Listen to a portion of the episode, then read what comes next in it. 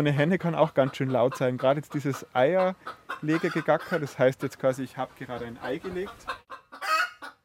Robert Höck mit seinem YouTube-Kanal Happy Huhn als Hühnerflüsterer bekannt geworden, steht inmitten seiner bunten Hühnerschar und zollt der Leistung seines Huhns vollen Respekt. Hat eben auch in der Natur den Zweck, die Gruppe wandert ja im Unterholz herum und sammelt Nahrung und die Henne muss sich ja zum Eierlegen auf ihr Nest zurückziehen. Und indem sie dann so gackert, weiß der Hahn, jetzt ist sie fertig und holt die Dame dann vom Nest ab.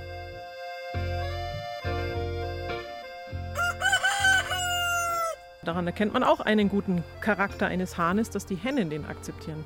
Also so ein junger Schnösel, der nur, sagen wir mal, potenzgesteuert ist und irgendwie nicht nachdenkt, was er da tut, den mögen sie nicht. Sie mögen schon einen, der eine Autorität hat und auch eine Ruhe mit sich bringt. Kaja Heckmann-Staroste und ihre Tochter Hanna Staroste züchten Hühner im Garten ihres Hauses in Landsberg am Lech. Genauer gesagt Augsburger Hühner – die einzige Hühnerrasse, die in Bayern entwickelt wurde.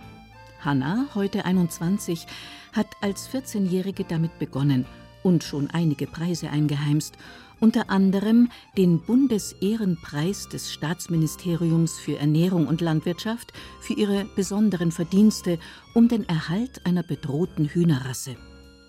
Aber in erster Linie sind die Augsburger einfach ihre persönlichen Lieblingshühner.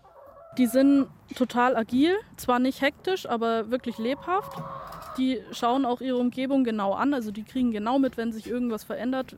Allein wenn das Einstreu im Stall anders ist, kriegen die schon mit. Die sind aber bei uns auch total zutraulich.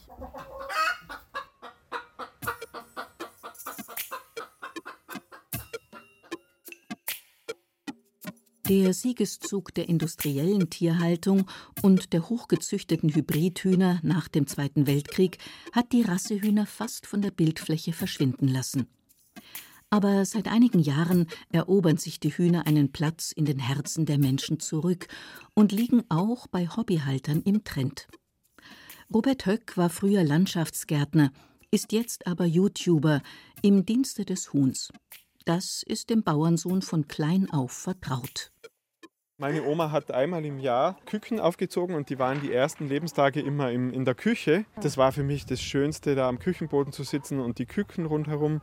Und das war, glaube ich, frühkindliche Prägung. Meine Oma und mein Opa waren auch beide so Bauern oder sind sie ja immer noch, die einfach so diese Philosophie vertreten haben, einem Tier soll es gut gehen, solange es bei uns am Hof ist.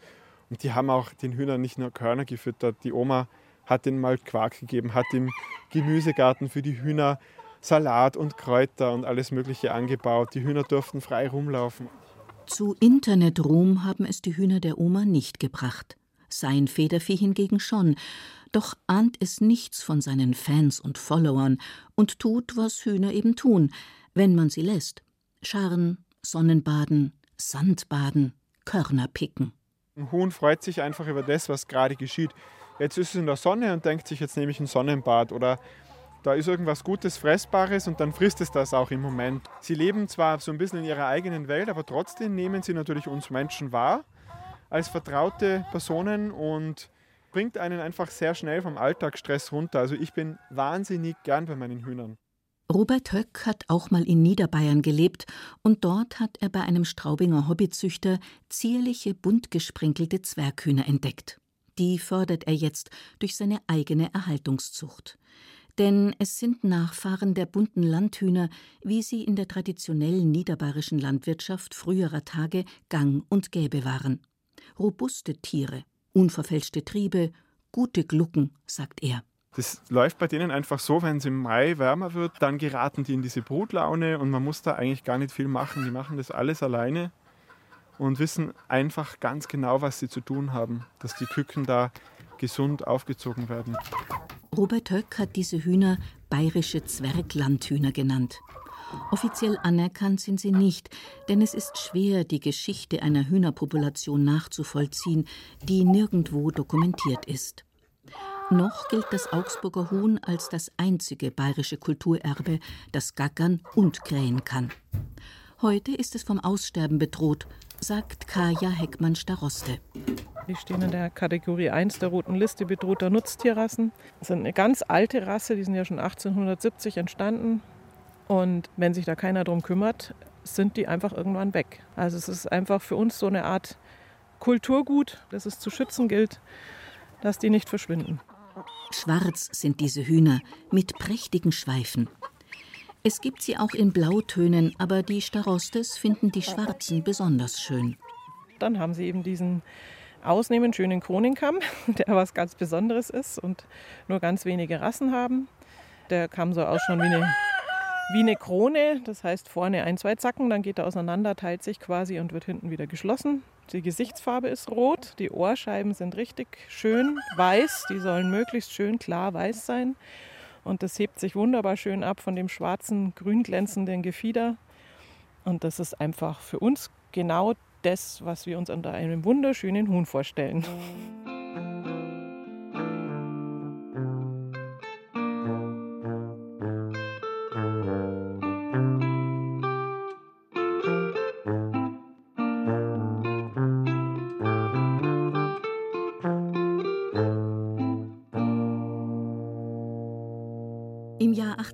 1870 kreuzte der Augsburger Züchter Julius Meyer das italienische Lamotta-Huhn und das französische La Flèche-Huhn und entwickelte so ein robustes Huhn, das mit der rauen Witterung in Bayern gut klarkommt und selbstständig und aktiv sein Futter sucht.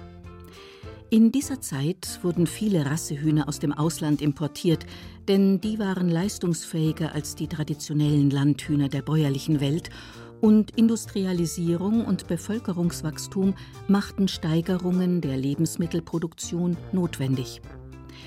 In einer Zeit, in der man von Legebatterien und Massenstellen noch nichts ahnte, wurde das lebhafte Huhn sehr geschätzt. Es war in ganz Süddeutschland verbreitet. Seine Qualitäten sind auch heute viel wert, meint Kaja Heckmann-Staroste.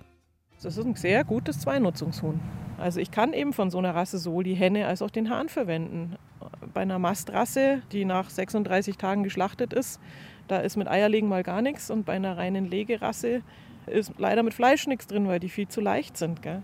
Das bedeutet, dass man nicht nur auf die Legeleistung oder nur auf den Fleischansatz von den Tieren schaut, sondern dass es relativ ausgewogen ist, dass die so viele Eier wie möglich legen.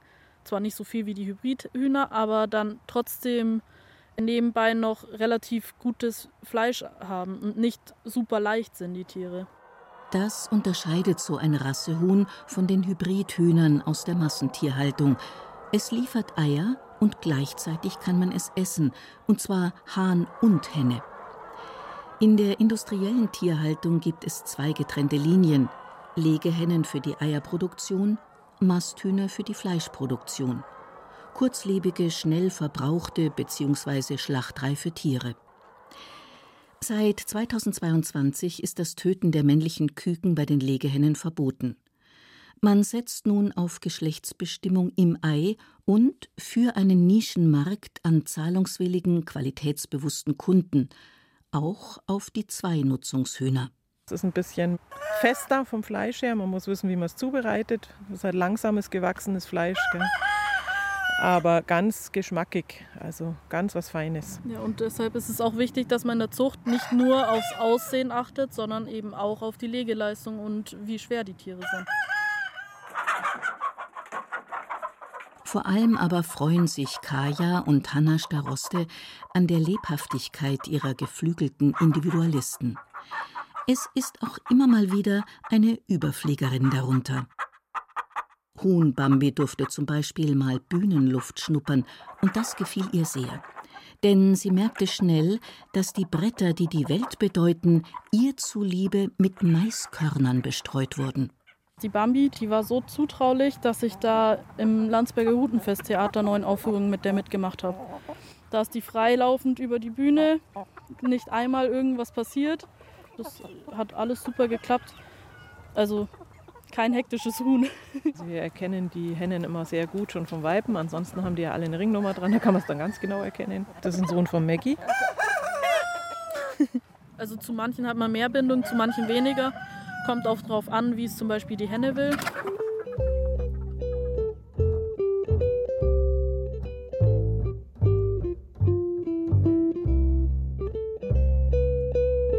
YouTube-Star, Nebendarstellerin, Cartoonfigur. Im Huhn steckt mehr als nur ein Ei, nämlich ganz schön viel Menschsein.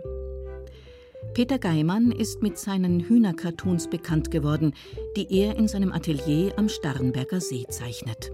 Ich habe ja auch für andere Tiere gezeichnet, also Humor-Cartoons mit Tieren gemacht. Aber die Hühner haben einfach so einen eigenen Weg genommen, woran das liegen mag. Also manchmal an bestimmten Parallelen, die man so zwischen dem Mensch und dem Huhn zeigen kann. Hühner mit ihren Küken als Kinder oder mit ihrem Mann, dem Hahn und mit ihrem Stall, so das Zuhause. Ein Hühnerhalter ist Peter Geimann nie gewesen und ist es bis heute nicht. Sein Verhältnis zu diesen Tieren ist völlig unaufgeregt. Als er sein erstes Huhn Anfang der 80er in die Welt entsandte, hat er sich nicht viel dabei gedacht. Aber das Publikum zeigte sich gleich begeistert und ziemlich unersättlich. Selbst als ich das erste Buch dann mit Hühnern veröffentlicht hatte, 1984, dachte ich so, naja, jetzt gibt es ja ein Buch mit Hühnern, das war's jetzt, das machst du wieder ganz andere Sachen. Dass das dann immer wieder aufploppt und immer wieder so auch von außen kommt und gefragt wurde, machen Sie uns auch mal ein Huhn oder könnten wir doch das mal machen oder so. Das hat sich dann so entwickelt, ohne dass ich dazu wirklich was getan hätte. Im Gegenteil, ich habe manchmal eher so ein bisschen abgewunken oder mal wieder gebremst und gesagt, na Leute, jetzt mal mal wieder was anderes. Und ich habe das nicht wie so eine Marketinggeschichte aufgebaut. Das, das hat sich wirklich selber entwickelt. Auf Peter Geimanns Hühner haben die Eigenarten seiner bayerischen Wahlheimat inzwischen abgefärbt. Beim Yoga tragen sie weißblaue Turnanzüge und stellen mit ihren rundlichen Leibern so urbayerisches Kulturgut wie den Maibaum, den Stammtisch, die Weißwurst, die Brezen und die Zugspitze nach. Wir meinen gar nicht die Hühner, wir meinen ja die Texte, die von Hühnern gesprochen werden. Und die Leute haben sich darin wiederentdeckt. Ich glaube, das ist das Geheimnis, dass jemand sowas anschaut und sagt, das sind zwar Hühner hier, aber das sind genau wir. Geimanns Hühner haben oft und auf vielen Ebenen den Wunsch nach Gleichklang mit dem Kosmos, wie man sich das von Frauen nicht anders erwartet. Wenn's damit mal nicht so klappt, liegt's oft am Hahn. Hier eine Sprechblase des Cartoons.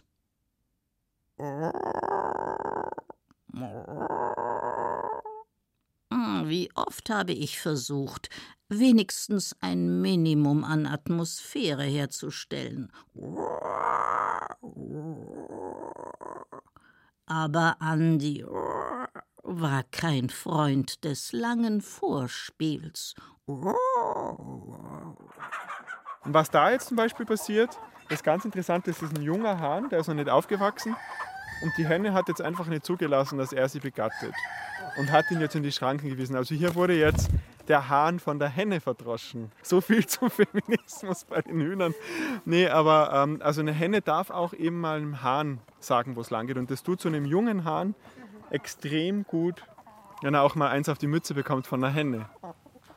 Bei Robert Höck leben Hähne und Hennen verschiedener alter Rassen immer zusammen und das bringt viel Spannung und Leben in die Gruppe. Für ein Huhn bedeutet die Gruppe die Welt, denn sie bietet in freier Wildbahn Schutz vor Fressfeinden und sichert die Fortpflanzung. Mittels Hackordnung regeln die Tiere ihr Zusammenleben. Der Platz ist einfach das Um und Alles und eben einfach, dass die Gruppe nicht zu groß wird.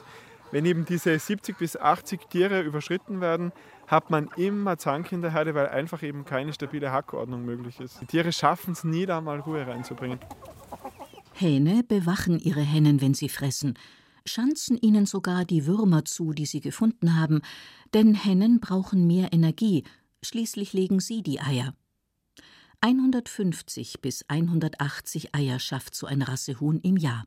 Alles, was darüber hinausgeht, merkt die Tiere einfach endlos aus. Sagt er auch, ja, er bestätigt der Julius.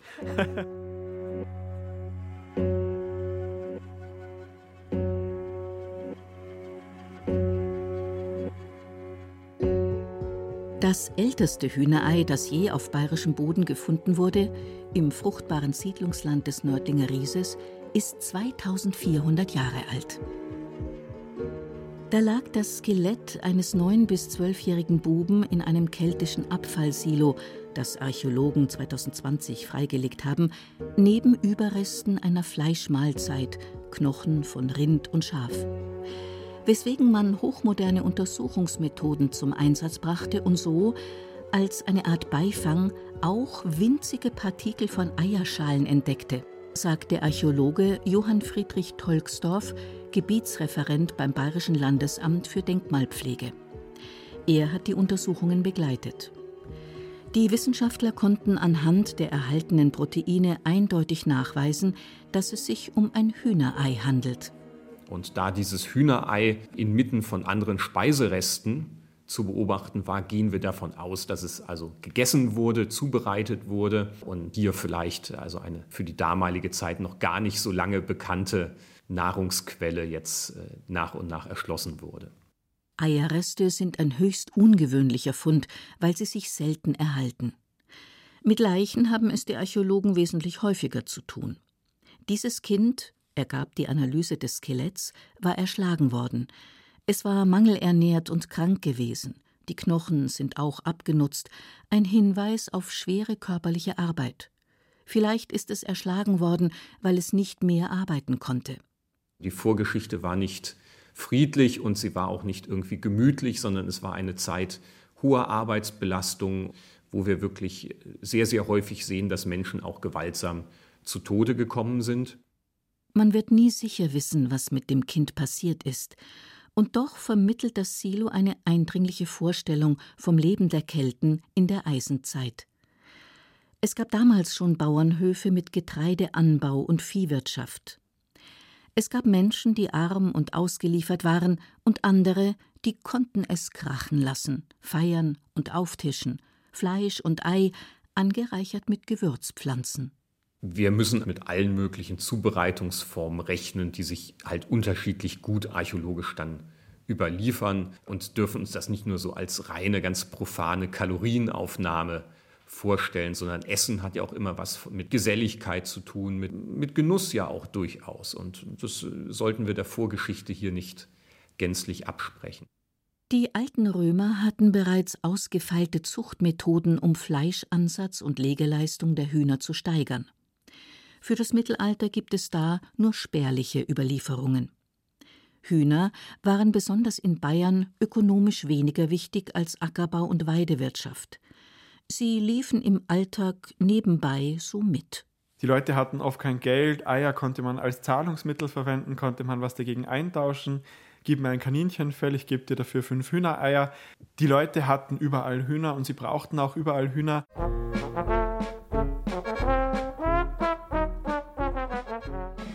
Frauen werden oft mit Hennen verglichen, aber es klingt nicht schmeichelhaft. Blöde Hähner, geschupfte Hähner, Krampfhähner. Wenn wir schon über die Krampfen reden, dann, meine Damen und Herren, na, Leiber die Pfeifern und Hähner die Kran, muss man bei Zeiten an Grong umdran. wissen Sie, ich bin, ich bin sehr für, ich bin sehr für Gleichberechtigung von Damen und Herren. Meine Clara, die hatte ich in meinen Anfängen, in den ersten beiden Jahren, ohne Hahn.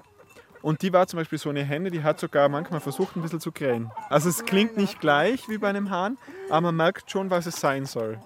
Und die hat halt wirklich einfach dann so diese Chefinnenrolle übernommen. Und das ist bei Hühnern eigentlich ein weit verbreitetes Phänomen, dass dann eine Henne quasi die Hahnenrolle übernimmt. Die Hennen, diese ewig aufgeregten, gackernden Weiber, diese tückischen Mistviecher, halten sich nicht an Grenzen. Und sie wecken die Tücke in der Frau. Die bayerische Literatur erzählt darüber so einiges. In der braven Bäuerin Therese Graf erwacht der Jagdinstinkt, sobald sich eine fremde Henne in ihren Garten verirrt. Dann schleicht sie sich hinaus und dreht dem Federvieh die Gurgel um. Und danach hat die Therese einen Mordsspaß dabei, der Nachbarin bei der vermissten Suche zuzuschauen. Nachzulesen in der Romanbiografie ihres Sohnes Oskar Maria Graf, Das Leben meiner Mutter. Haha, da schreit sie jetzt und lockt und lockt. Wie sie rumschaut. Das, wenn sie wisst, dass das dumme Vieh schon in meinem Bratrohr brutzelt. ja, ja, da kannst du lang locken und schreien. Ludwig Thoma nimmt in seiner Geschichte Das Kälbchen die Veränderungen der bäuerlichen Geflügelwirtschaft durch die Industrialisierung satirisch aufs Korn. Da protzt ein reicher junger Gutsbesitzer mit seinem ausländischen Rassegeflügel und mit seinem brandneuen Brutautomaten.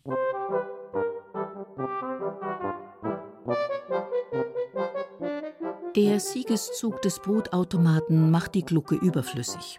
Vielen Hühnern wird der Bruttrieb abgezüchtet, damit er die Eierproduktion für den Menschen nicht unterbricht und stört.